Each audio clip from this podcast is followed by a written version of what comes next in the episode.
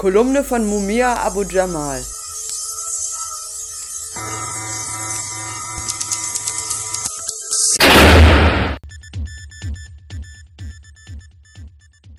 The second death of Philando. The video is riveting. A woman is wrapped with rage. Dieses Video lässt einen nicht mehr los. Zu hören ist die Stimme einer Frau, die kaum ihre Wut unterdrücken kann. Sie spricht jedoch leise und kontrolliert, weil ein Polizist seine Waffe auf sie richtet und sie auffordert, ihre Hände zu zeigen. Ihr Name ist Diamond Reynolds und sie nimmt das Video mit ihrem Handy auf. Neben ihr auf dem Fahrersitz verblutet ihr von fünf Projektilen aus der Dienstwaffe des Polizisten getroffener Lebensgefährte. Auf der Rückbank sitzt Reynolds vierjährige Tochter und macht große Augen, weil das Kind nicht versteht, was gerade passiert. Der 32-jährige Fahrer Philando Castille stirbt, während ein Wortwechsel stattfindet, nicht mit ihm, sondern über ihn.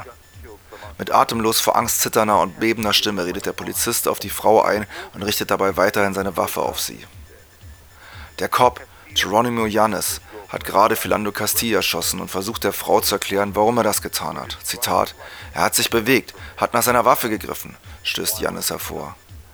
Damit Reynolds erwidert, ihr Freund habe nur nach seiner Brieftasche gegriffen, weil darin seine Fahrerlaubnis und sein Waffenschein seien. Warum wurde der Wagen, in dem das Paar mit dem Kind saß, von der Polizeistreife gestoppt? Nach Jannes Angaben, weil am Wagen ein Bremslicht nicht funktionierte. Der Vorfall hat sich schon im Juli 2016 in St. Paul im US-Bundesstaat Minnesota ereignet, aber erst jetzt wurde gegen den Todesschützen vor Gericht verhandelt. Vergangene Woche erlöste die Jury eines Schwurgerichts den Polizisten Jannis von seinen schlimmsten Ängsten und sprach ihm vom Vorwurf des Totschlags frei. Die Geschworenen nahmen dem 29-jährigen Jannis seine Geschichte ab, der, Zitat, Schwarze habe im Verdacht gestanden, Zitat, einen Raub begangen zu haben.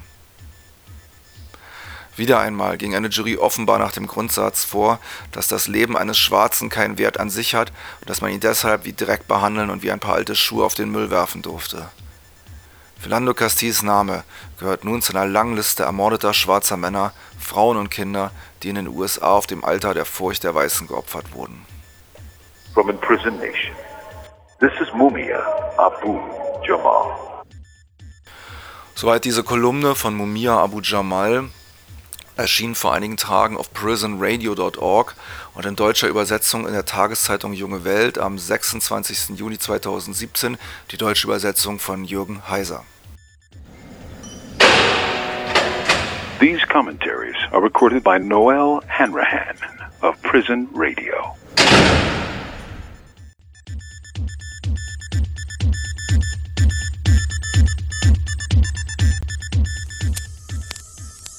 Fragen zur Sendung oder Kontakt zum Berliner Free Mumia Bündnis schreibt eine E-Mail an free.mumia@gmx.net.